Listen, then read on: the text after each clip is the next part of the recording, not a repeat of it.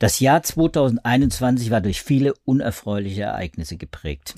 In Bezug auf Weltraummissionen war es aber ein Jahr, das viele Highlights bereithielt. Zwei Marslandungen gab es. Matthias Maurer ist als zwölfter Deutscher im All zur ISS gestartet. Und das James Webb Weltraumteleskop wurde erfolgreich ins All geschickt. Wird 2022 in Hinsicht auf kosmische Höhepunkte mithalten können? Wir wenden uns heute ausnahmsweise mal wieder ab von der Corona-Pandemie und werfen einen Blick voraus auf einige Weltraummissionen des kommenden Jahres. Und damit herzlich willkommen zum Podcast Wissen der FAZ an diesem 30. Dezember 2021. Ich bin Joachim Müller-Jung. Und ich bin Sibylle Ander. Ja, und wir sind beide Wissenschaftsredakteure im Ressort Natur und Wissenschaft der FAZ. Ich bin Biologe, begleite die Klimaforschung und die Medizin. Sibylle ist unsere Astrophysikerin und Philosophin. Ja, und wir haben heute, Sibylle, einen Wunsch erfüllt. Wir haben uns nämlich mit dem Kost Mein Wunsch. Dein genau. Wunsch. Mein Wunsch jetzt zum Jahresende endlich einmal nicht über die Corona-Pandemie zu sprechen, sondern über etwas aus meiner Sicht sehr viel erfreulicheres über den Kosmos. Und insofern bin ich da sehr dankbar, dass mir dieser Wunsch erfüllt wird als vorgezogenes Silvestergeschenk und ähm, wir eine kleine Pandemiepause machen können, indem wir schauen, welche Missionen im nächsten Jahr anstehen und worauf wir uns freuen können. Es wird nicht nur ein Podcast-Wunsch bleiben, Sibylle. Wir werden auch natürlich einiges von dem, was wir jetzt gleich hören werden und besprechen werden, dann auch in der Zeitung nachlesen können. Also das kosmische Jahr 2022 wird voll gepackt sein. Das habe ich aus unseren Vorgesprächen ja schon mitgenommen. Es ist eine ganz, ganz große Agenda und ich freue mich natürlich, wenn wir abgelenkt werden von dieser Corona-Pandemie. Du auch, insbesondere. Äh, wir sollten vielleicht, wenn wir das durchgehen, der Kosmos ist riesig groß, systematisch vorgehen. Vielleicht fangen wir, fangen wir ganz nah an beim Mond. Äh, die Raumfahrtagenturen und Wissenschaftler weltweit sind ganz wild, wieder auf den Mond zu kommen. Vielleicht erzählst du uns mal, wer da vorne dran ist und äh, was die Beweggründe sind.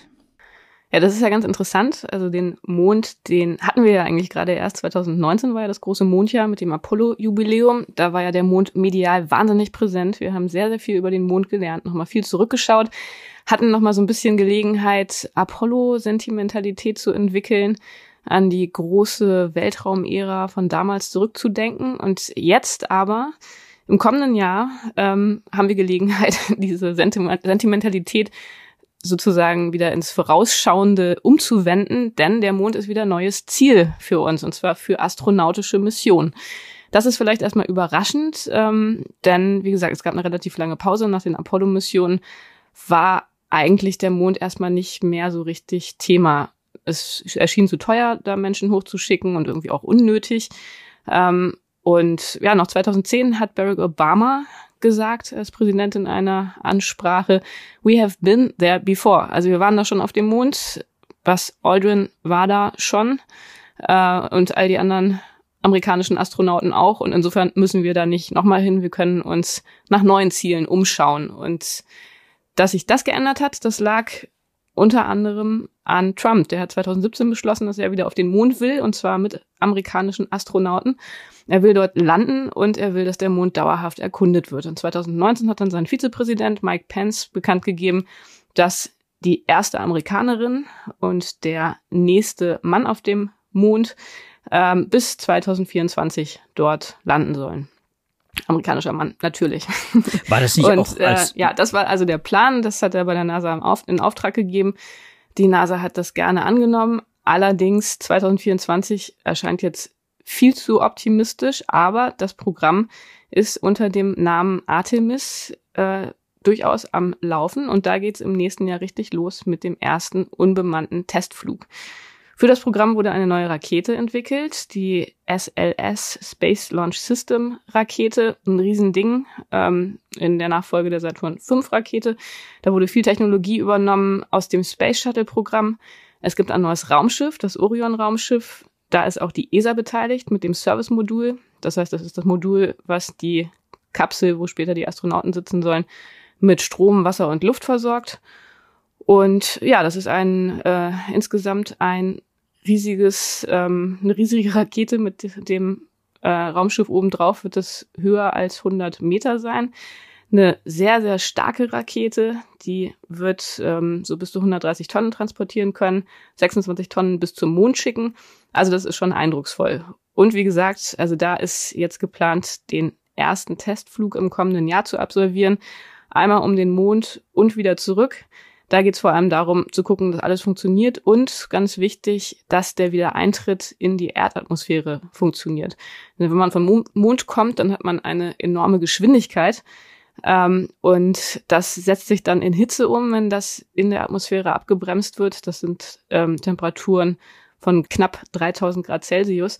Und da muss man natürlich ganz sicher sein, dass das Raumschiff das aushält, auch wenn Astronauten drin sitzen. Und wenn dieser Test dann absolviert ist, dann wäre der nächste Schritt irgendwann auch dann in den kommenden Jahren Menschen dort hochzuschicken. Erstmal in den Umlauf und dann auch zur Mondlandung. Ja, das heißt also, man will vor allem auch äh, sicher sein, du hast es gesagt, äh, dass es funktioniert. Das ist wichtig, vor allem wenn man regelmäßig zum Mond will. Ist, das, mhm. ist es denn so, dass, wie ich es mal verstanden habe, dass, dass der Mond äh, gewissermaßen ähm, so der, der Trittstein oder das Basislager für die, für die Mars-Mission, über die wir dann später noch sprechen werden, aber für die Mars-Mission der nächsten Jahrzehnte auch dienen soll?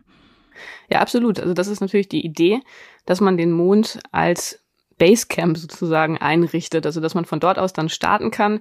Der Mond hat ein sehr viel geringeres Gravitationsfeld natürlich als die Erde. Insofern ist es ein guter Startplatz. Man braucht weniger Treibstoff, um vom Mond zu starten. Ähm, und daher will man dann auf dem Mond auch eine Mondbasis haben. Ähm, am Südpol soll die gebaut werden. Das hat den Grund, dass es am Südpol Regionen gibt, die dauerhaft im Schatten liegen. Und da ist die Wahrscheinlichkeit nicht ganz niedrig, dass es dort dauerhaft gefrorenes Wassereis gibt. Ähm, und das wäre natürlich super, wenn man da Wasser hätte. Dann könnte man das sofort nutzen, um daraus Sauerstoff ähm, zu gewinnen. Man kann das Wasser auch so nutzen. Also insofern hat man dann so die Grundlagen, äh, um dort ein Camp aufzubauen.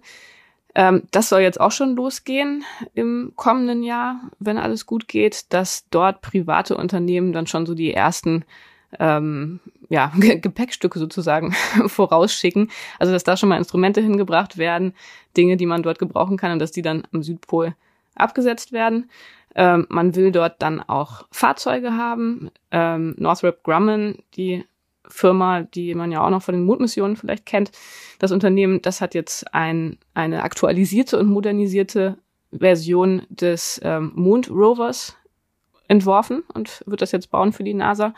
Und ähm, ja, insofern ist es spannend. Es wird alles ähm, ja sehr viel professioneller sein natürlich als bei den Apollo-Missionen. Also zum Beispiel diese Fahrzeuge, ein geschlossenes soll auch noch gebaut werden und ein offenes äh, Fahrzeug. Die sollen sehr viel länger funktionieren, sehr viel weiterfahren können. Ähm, also das ist erstmal die, der Plan für diese Basis. Und dann, was ich auch sehr spannend finde, ist das Komplementärprojekt eben eine neue Raumstation. Wir wissen ja, die ISS ist auch schon recht lange über ihrer Zeit. Die wird nicht mehr lange so betrieben werden können. Und insofern stellt sich die Frage, was kann da ein Nachfolgeprojekt sein? Und das soll das Lunar Gateway sein. Also eine Raumstation, die in einer sehr elliptischen Bahn um den Mond kreist ähm, das macht die NASA zusammen mit der ESA und der kanadischen und der japanischen ähm, Raumfahrtagentur. Also ist auch wiederum ähnlich wie die ISS ein sehr internationales Projekt.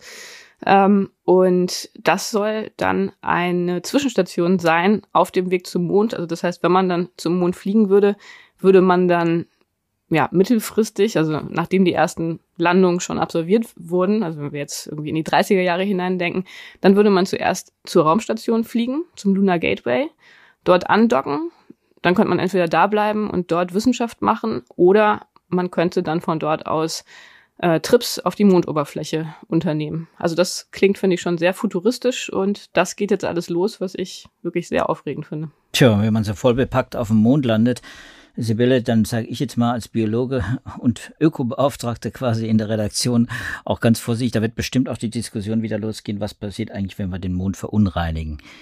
Mit, fremd, ja, der ist ja mit sowieso schon voll Leben. das muss man ja leider so sagen.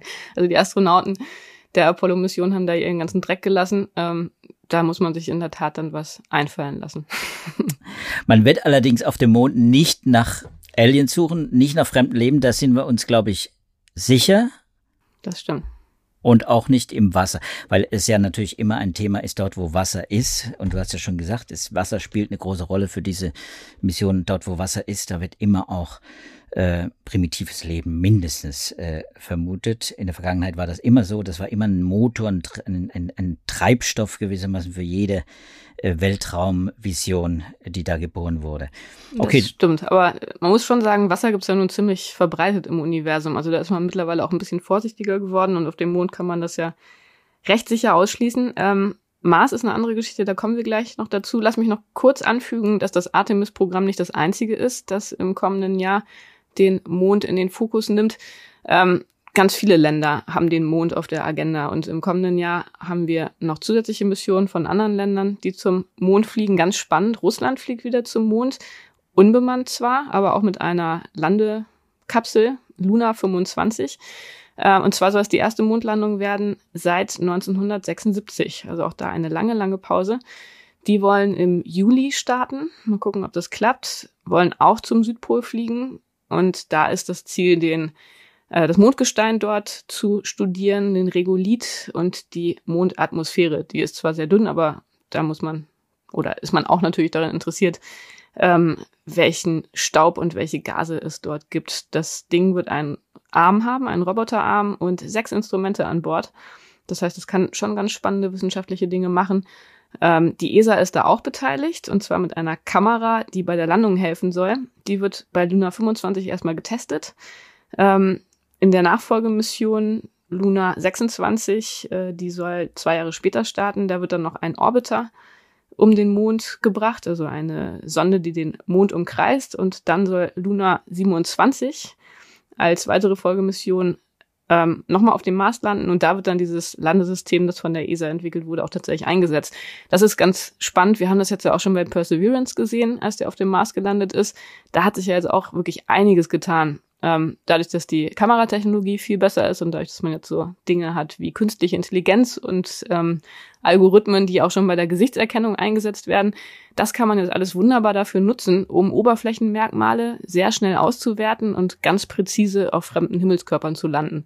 Und das ist eben auch der Plan bei der Mondlandung. Ähm, und genau, also da ist die ESA mit dabei und auch ein sehr, sehr spannendes Projekt. Wie gesagt, beginnt jetzt im kommenden Jahr und wird uns dann noch die Folgejahre weiter ähm, mit Informationen versorgen. Also russisches Projekt.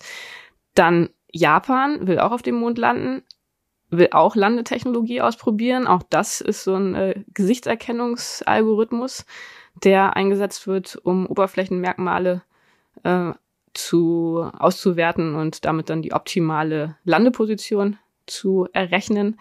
Indien versucht es nochmal. Die haben ja eine nicht erfolgreiche Mondlandung hinter sich. Ähm, jetzt schicken sie nochmal einen Lander und einen Rover hoch.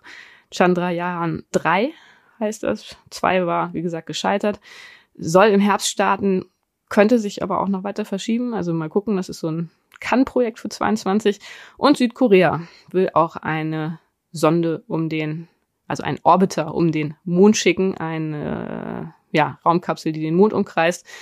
Die haben sich jetzt mit der NASA zusammengetan, wird von SpaceX gestartet. Die NASA hat denen ein paar Experten rübergeschickt, die helfen sollen und da ist der Starttermin im August geplant. Also einiges los auf dem Mond im kommenden Jahr.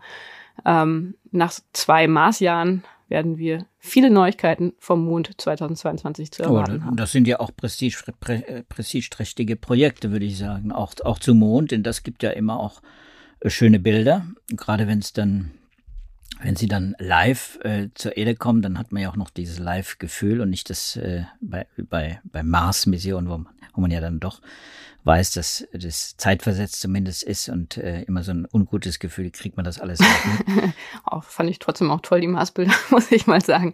Aber klar, ich meine, das sind ja alles ähm, jetzt Missionen, die nicht nur der Wissenschaft und der Weltraumbegeisterung dienen, sondern die natürlich auch ganz, ganz massive wirtschaftliche Hintergründe haben und ähm, die nationalen Interessen stärken sollen. Und alle Länder haben momentan Angst, dass sie in diesem Wettlauf, den es jetzt wieder gibt, um den Platz im All zurückfallen könnten. Und deshalb ist da momentan ganz, ganz viel Bewegung drin und der Mond als Startbasis für weitere Missionen, die dann auch, ähm, wenn man noch ein bisschen weiter denkt, natürlich interessant werden könnten für die Gewinnung von Rohstoffen und so weiter. Ähm, das ist ein ganz wichtiger Stützpunkt und da will sich natürlich kein Land entgehen lassen, da sozusagen seine Flagge in den Mondboden zu rammen. Es ist ja auch erfreulich, wenn, wenn sich Nationen wie Russland äh, die Aktivitäten äh, dann vielleicht auch an andere Stellen verlagern, in denen es weniger brisant und weniger gefährlich ist wie hier. ja, uns. ich meine, das sind natürlich immer fließende Übergänge. Also so richtig unbrisant ist das natürlich auch alles nicht. Die Technologie, die da entwickelt wird, ähm, die kann man natürlich auch für sehr schlimme Dinge nutzen. Und man muss auch sagen, dass man da noch einiges nachholen muss, was das Weltraumrecht angeht. Also da sind noch ganz viele offene Fragen. Wer darf was nutzen? Du hattest das ja auch schon angesprochen. Die Frage der Verschmutzung fremder Himmelskörper. Ähm, da ist wirklich noch einiges zu tun und da ist das Weltraumrecht noch auf einem Stand, der einfach nicht dem heutigen entspricht, wo auch Privatunternehmen ja eine ganz, ganz wichtige Rolle spielen. Das war damals in den 70er Jahren, als da die ganzen Grundlagen entstanden sind, einfach noch gar nicht absehbar. Auch Territorialrechte, nehme ich an, so Landrechte auf dem Mond und sowas wird wahrscheinlich auch nochmal diskutiert werden. Das muss äh, intensiv diskutiert werden, auf jeden Fall, ja. Ja, Sibylle, lass uns mal noch ein bisschen weitergehen. Der Mond, den sehen wir jeden Abend, äh, hoffentlich, wenn es nicht bewölkt ist. Und der ist uns ganz nah und deswegen äh, fand ich es richtig, dass wir mit dem Mond angefangen haben. Und es ist äh, schön äh, zu wissen, dass da sich einiges nächstes Jahr tut. Da werden wir den Mond auch anders sehen. Aber ein wichtiges zweites mh, ja, Flugziel sind die Asteroiden. Mhm. Äh, ja, das ist tatsächlich das, hm. auch nochmal wirklich ein ganz, ganz spannendes Thema. Asteroiden hatten wir auch im letzten Jahr schon mit ein paar Missionen. Ähm, das schließt ganz gut an an das, was wir jetzt gerade diskutiert hatten, weil Asteroiden ja auch als Rohstoffquelle interessant sein könnten. Das kennt man ja auch aus Science-Fiction. Filmen, Serien, dass man da dann hinfliegt und sich irgendwelche Rohstoffe von dort abholt.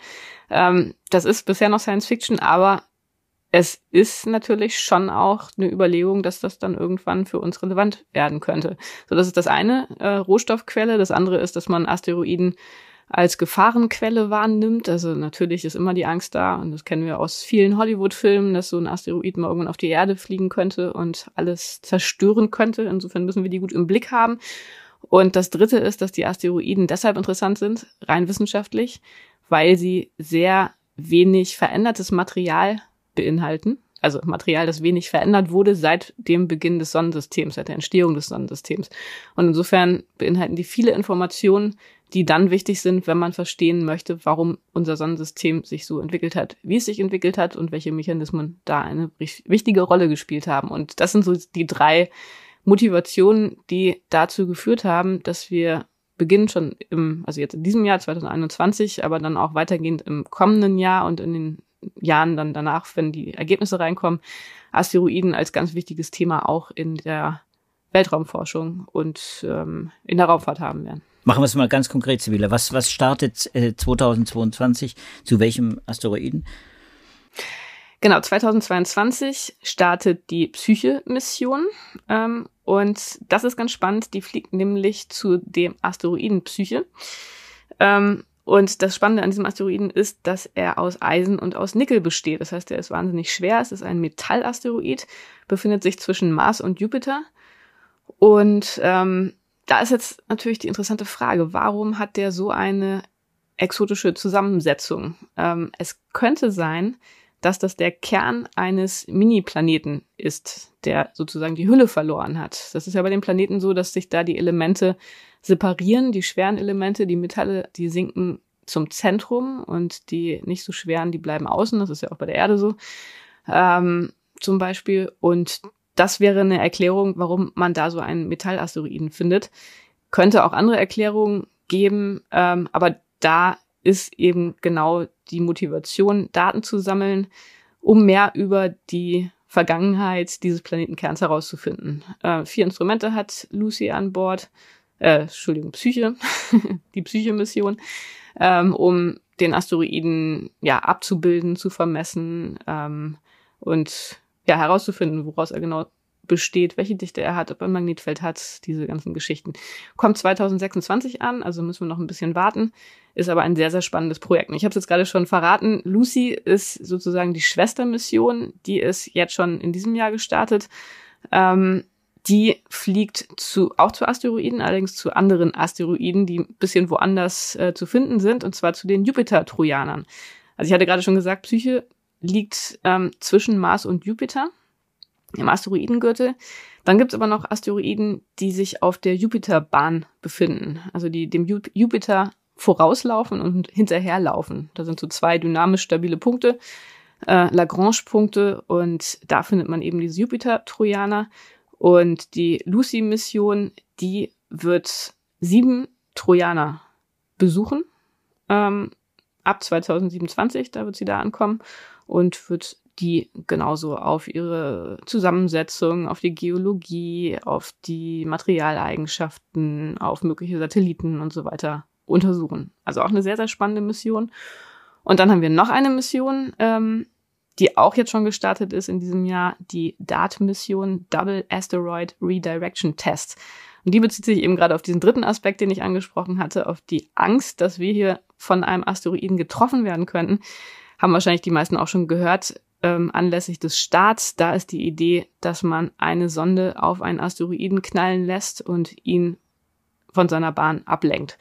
Und ähm, dieser Zusammenstoß, der wird im kommenden Jahr stattfinden.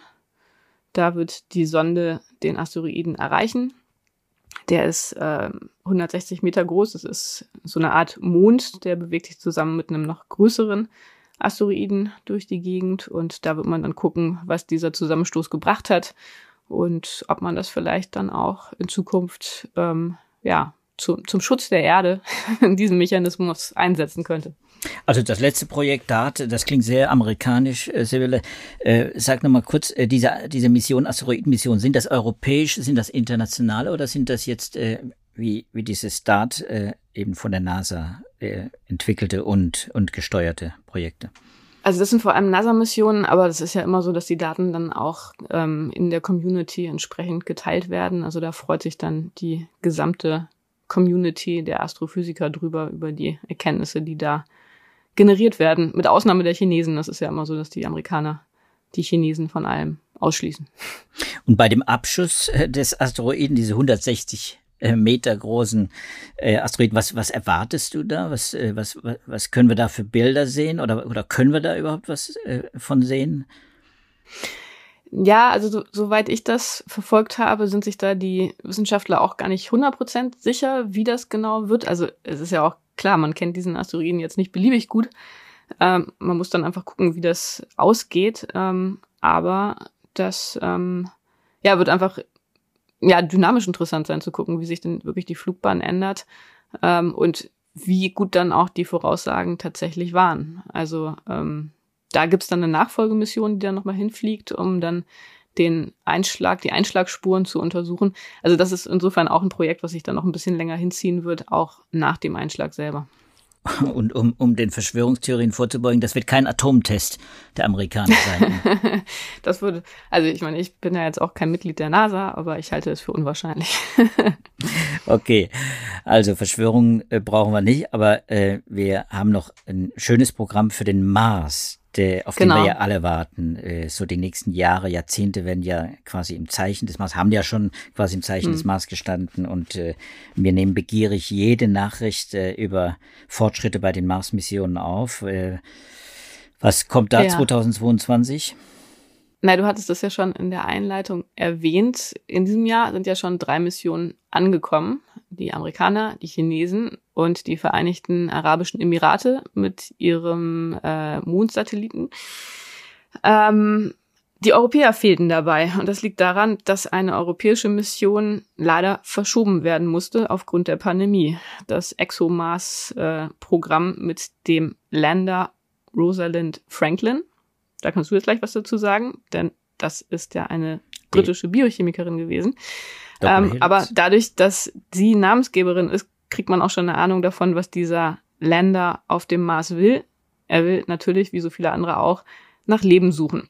Das ist ein Projekt, was die Europäer zusammen auch mit den Russen machen. Also die Landeplattform, die ist äh, russisch, Kasachok. Ähm, und auf dieser Landeplattform ist dann eben der Rover. Und dieser Rover, der wird ein Bohrer dabei haben und wird damit gut ausgerüstet sein, um Bodenproben zu nehmen, tief aus dem Boden und die dann auch direkt zu analysieren an Bord sozusagen, um nach mikrobiologischen Lebensformen zu suchen. Und jetzt kannst du gerne noch mal kurz was zu Rosalind Franklin erzählen, wenn du magst.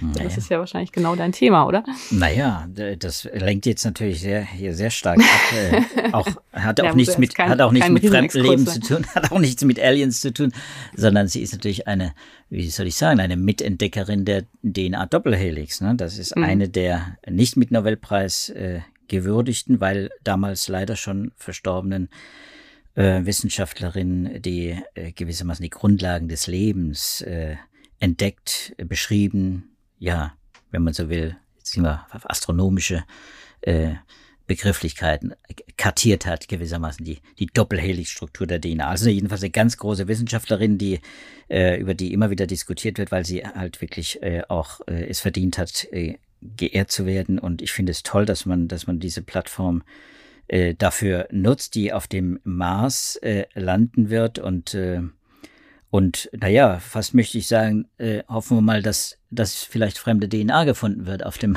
auf dem Mars. das wäre natürlich sensationell. Wobei das dann auch ein bisschen verdächtig wäre, würde ich sagen. das wäre verdächtig, genau. Ja. Da sind wir wieder bei der Umweltverschmutzung. So, und jetzt, jetzt sag mal, aber das, äh, die wird starten im, im Ende des Jahres 2022. Wann, wann wird die, die Sonde, diese europäische ExoMars-Mission dann auf dem äh, Mars ankommen? Mm, so April bis Juli 2023 ist geplant, also dann im Folgejahr. Ähm, was ich noch nicht gesagt habe, ist, dass es sozusagen schon einen Teil der ExoMars-Mission gibt, der sich da oben befindet. Ähm, da ist auch schon ein äh, Orbiter hochgeschickt worden, der Trace Gas Orbiter, TGO. Ähm, und der ähm, ja, ist als sozusagen Unterstützungsinstrument für Kommunikation und Datentransfer und so weiter schon oben. Der wartet jetzt sozusagen auf den zweiten Teil der Mission. Ähm, mit der mit dem Zeitrahmen, das war ja auch bei den letzten äh, letzten Mars-Missionen so, wenn wir uns erinnern, die sind ja schon im letzten Jahr im Sommer gestartet und sind dann im Februar angekommen. Also das ist so in etwa immer die Dauer, die man da rechnen muss. Ja, wir haben ja auch eine neue äh, Trägerrakete in Europa. Mhm. Die ESA hat genau. ja, Ariane 6 fertig und, und die wird wahrscheinlich dann auch starten, dann das, die Mission. Ja, genau, die soll jetzt auch im kommenden Jahr ausprobiert werden. Das ist ähm, auch spannend. Also die Ariane 6, die wurde ja auch schon lange erwartet. Und das zeigt so ein bisschen, was ich ja auch vorhin schon erwähnt hatte. Momentan haben alle Angst, ähm, abgehängt zu werden im Weltraumwettlauf. Da muss Europa natürlich mithalten. Es ist eine große neue Rakete, wurde 2014 beschlossen, dass man die bauen sollte, dass man die braucht. Ähm, die ist natürlich deutlich besser als die Ariane 5 und ähm, das Ziel war, die Startkosten um die Hälfte zu reduzieren. Das ist natürlich auch wichtig, nachdem äh, gerade in den USA ja mit der Privatisierung der Raumfahrt da so eine enorme Kostenreduktion ähm, in Gang gesetzt wurde, dadurch, dass ähm, Elon Musk und Co. ihre Raketen wiederverwenden ähm, ist es natürlich schwierig, da mitzuhalten. Und das ist jetzt der Versuch der Europäer, da Anschluss zu halten. Die ist 60 Meter hoch, ähm, kann so 5 bis 11,5 Tonnen tragen. Also ist tatsächlich eine sehr mächtige und ja, hoffentlich zuverlässige Rakete. Die Ariane 5, mit der haben wir sehr gute Erfahrungen gemacht. Ähm, da hofft man jetzt, dass der Übergang smooth und ohne Probleme ablaufen kann. Das ist aber nicht die einzige neue Rakete, die die ESA im nächsten Jahr ausprobieren wird. Wir haben noch eine kleinere Rakete, die Vega C, die ist 35 Meter hoch ähm, und die soll genutzt werden, um Satelliten hochzuschießen. Die kann äh, rund zwei Tonnen äh, transportieren, mindestens, also könnte auch mehr sein. Ähm, aus Kohlefasern hergestellt, ganz interessant, also ist relativ leicht und die soll das ist ja jetzt auch einfach ein ganz wichtiger Punkt äh, für die Nation mit den Satelliten. Die soll da einfach ganz viel ähm, ja, neue Satelliten hochbringen und viele Dienste übernehmen können. Und dann auch natürlich sehr, sehr spannend. Also es gibt einige Raketen, die es im nächsten Jahr neu ausprobiert werden, aber wir warten natürlich auch alle auf die ganz große, dicke Rakete von SpaceX, das Starship. Ähm, wir erinnern uns, Elon Musk hat ja nach wie vor vor, zum Mars zu fliegen. Mit vielen Menschen will er ja wirklich so einen ganz regen Weltraumverkehr ähm, einrichten. Und das Starship ist dafür die Grundlage. Riesending, ähm, knapp 120 Meter hoch, soll angeblich bis zu 150 Tonnen transportieren können, also wirklich so eine Schwerlasttransporterrakete. Äh, die ist vollständig wiederverwendbar.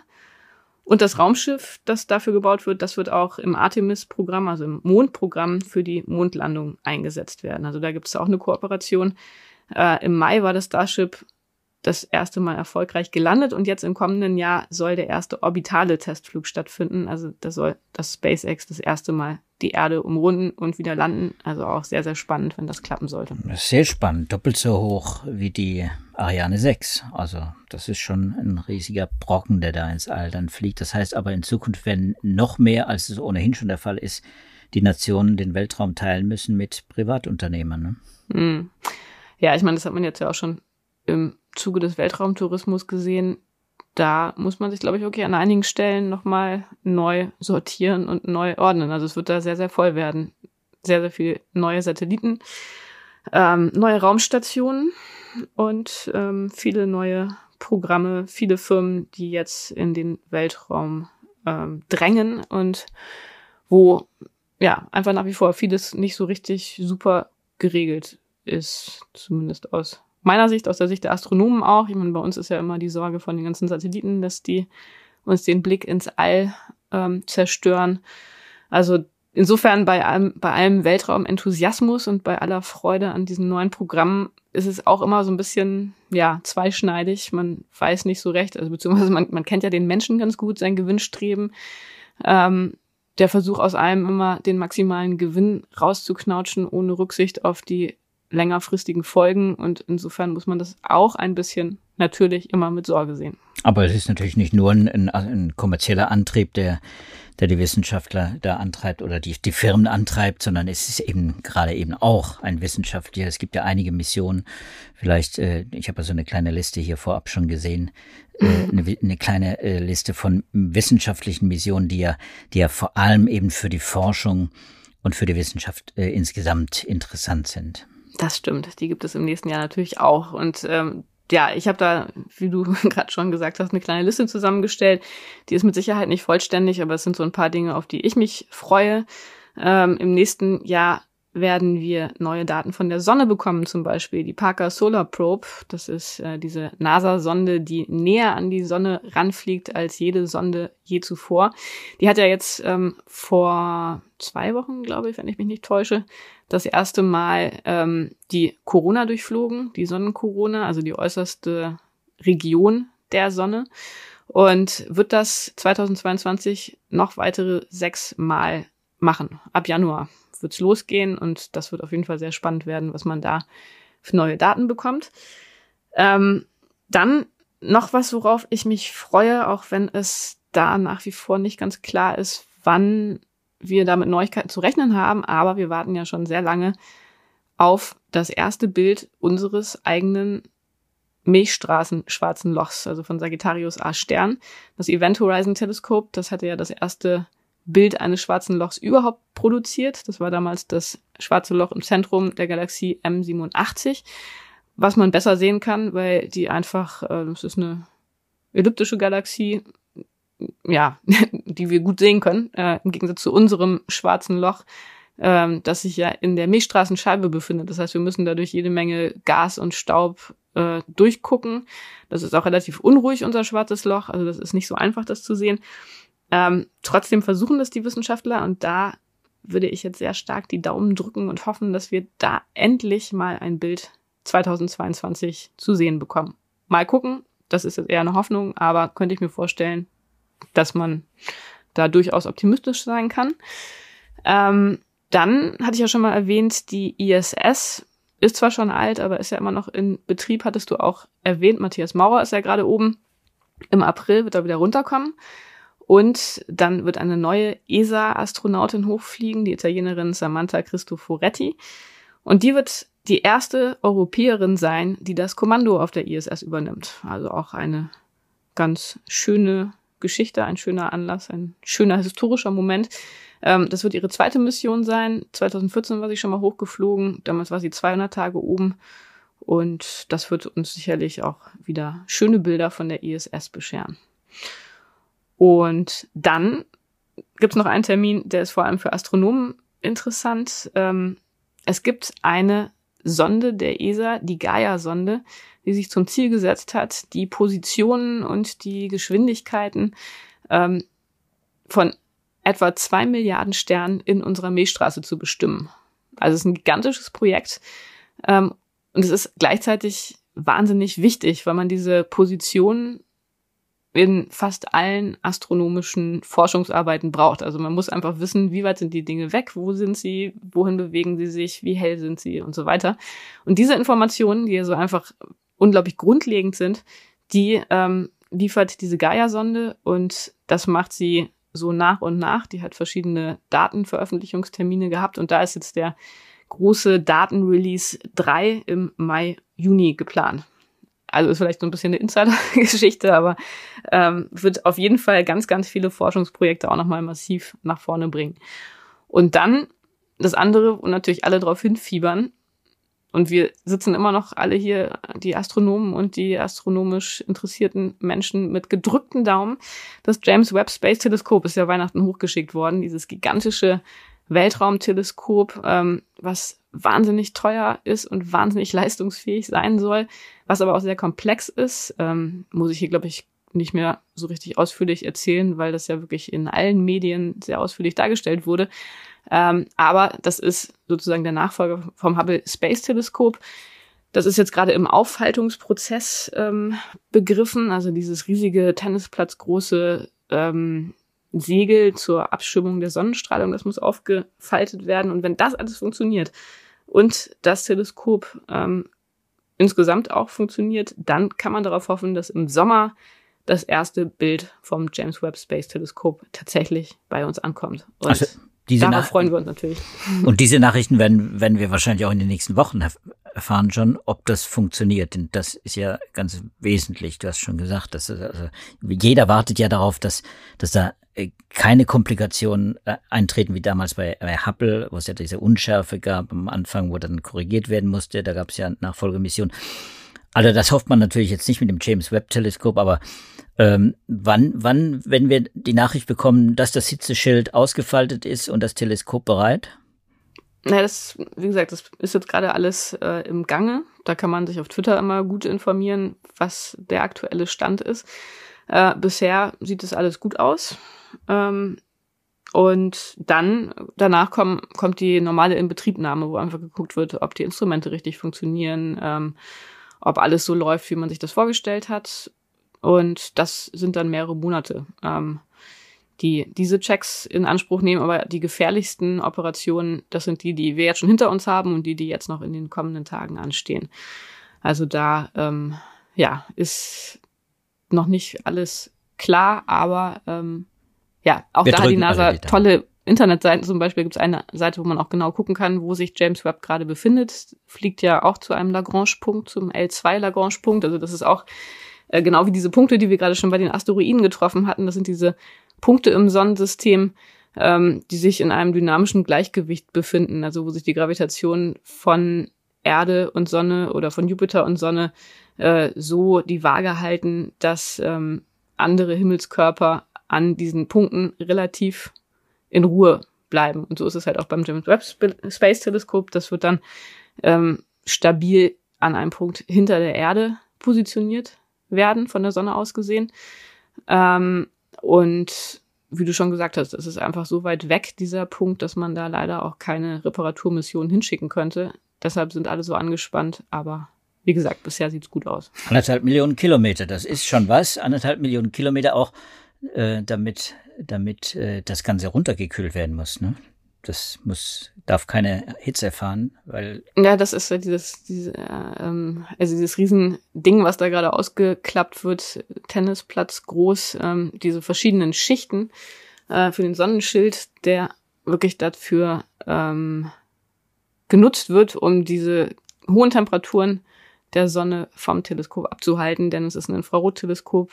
Insofern wäre das alles ähm, ganz katastrophale Störstrahlung tödlich. Also, äh, Sibylle, eins ist mir aufgefallen, nicht einmal ist bisher äh, der Name China aufgetaucht. Also China mhm. äh, spielte in der Vergangenheit immer mehr eine Rolle im Weltraum 2022 scheint nicht viel los zu sein. Na, das äh, ist tatsächlich ein falscher Eindruck. Auf China wäre ich jetzt auch gleich gekommen. China ist ja gerade ganz emsig dabei, die eigene Raumstation Tiangong ähm, aufzubauen und äh, hat da jetzt ja auch immer schon astronautische Missionen hochgeschickt. Die wollen ihre Raumstation bis zum Ende des Jahres 2022 fertigstellen. Und das ist natürlich eine ziemlich große Geschichte, ähm, die da auch sehr viele Energien und Kräfte bindet. Ähm, aber die sind da gut auf Kurs und insofern wird man auch aus China regelmäßig wieder einiges hören. Ähm, das ist allerdings natürlich, was die Informationen angeht, auch immer nicht so einfach aus China Informationen zu kriegen. Da sind NASA, ESA und die anderen ähm, Weltraumagenturen sehr viel freigiebiger.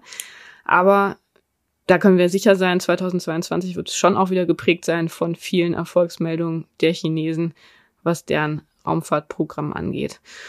Ähm, also das ist bis Ende des Jahres geplant. Auch noch interessant ist, dass die ESA im November ihre neue Astronautenklasse vorstellen wird. Da gab es ja ein äh, Call, also eine Ausschreibung. Man konnte sich ja äh, bewerben als Astronaut. Interessanterweise haben sich einige meiner ehemaligen Kollegen aus der Astrophysik beworben, aber die sind, soweit ich weiß, alle nicht wirklich weitergekommen.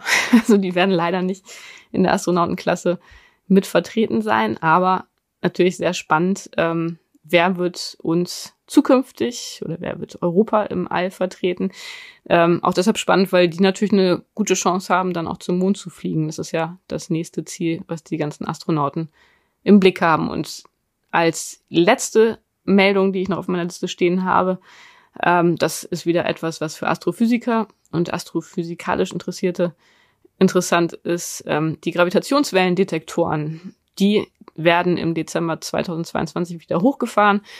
Die hatten jetzt ähm, eine Phase, wo es nochmal Upgrades gegeben hat. Das ist ja bei diesen großen Experimenten immer so, dass die immer Phasen der Beobachtung haben und dann wieder Phasen der Instandsetzung und Wartung.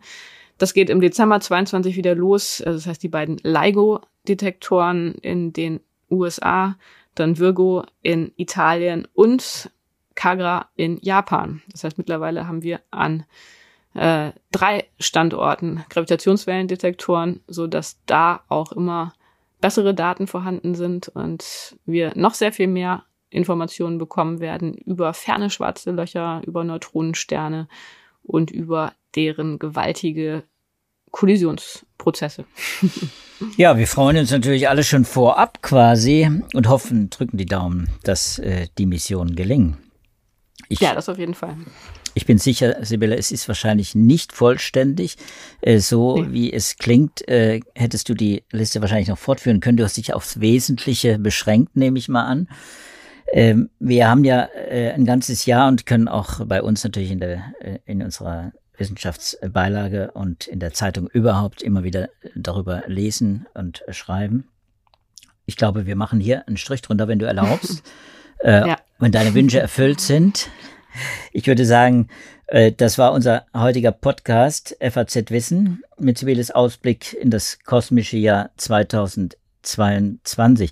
An der Stelle möchte ich mich bei allen bedanken, die diesen Podcast unterstützen und auch bei den Zuhörern, die uns ihre Anregungen und Kommentare äh, schicken. Viele Themen für spannende Podcasts sind dabei und quasi auch schon gebucht. Wir haben einiges das wir schon aufgelistet haben. Sibylle hat das mal äh, systematisiert und wir haben hier einige Themen, unter anderem Dan Rehansen zum Beispiel wünscht sich einen Podcast über die Virengeschichte. So, das ist der Anfang einer langen Liste von Corona-Themen, die jetzt kommen und und äh, das zeigt schon, Sibylle, wo der Weg äh, unseres Podcasts hm. in den ersten Monaten wahrscheinlich ja. hingeht. Ich bin ja jetzt auch erstmal wieder zufrieden, nachdem ich jetzt tatsächlich eine Dreiviertelstunde mal wieder über den Kosmos reden durfte kann ich jetzt auch gerne wieder einige Monate über Corona, Corona reden. Denn es gibt auch wirklich spannende Themen. Christian Rosenberg zum Beispiel äh, hat äh, ein, finde ich, interessantes Thema vorgeschlagen. Wie kann ich meinen Körper in Zukunft gegen weitere Corona-Mutationen schützen? Geht das überhaupt? Ne? Welchen speziellen Schutz bietet die Impfung nach einer Genesung? Auch eine spannende Frage. Also wieder Impfung, Genesung, Immunität äh, wird ein Thema äh, sein. Dann Wolfgang May er fragt sich, wie funktioniert die Verdrängung verschiedener Virusvarianten? Mein Lieblingsthema, wie du weißt, wäre mein Wunsch. Wie, wie passiert die Verdrängung? Wie äh, kann es sein, dass Omikron Delta verdrängt, wenn es denn verdrängt? Im Moment koexistieren sie, aber äh, das kann natürlich passieren, so wie es mit Alpha passiert ist, das durch Delta verdrängt worden ist. Hartmut Steb, äh, der wünscht sich nochmal was über Statistiken und äh, über die, ja, ja, Corona-Statistiken, die uns ja auch in den, in den ersten äh, Monaten dann wahrscheinlich nicht loslassen werden, auch über die Hospitalisierungsstatistiken, Sibylle, das wäre dann schon wieder dein Beritt äh, quasi. Mhm. Äh, auch dann wieder werden wir uns äh, mit beschäftigen müssen. Wir werden in den nächsten Wochen deswegen auch äh, natürlich ganz intensiv nach aktuellem wissenschaftlichen Material suchen. Es gibt viele Veröffentlichungen, unglaublich viel zu den Themen, die ich jetzt gerade vorgestellt habe, aber auch natürlich zu anderen.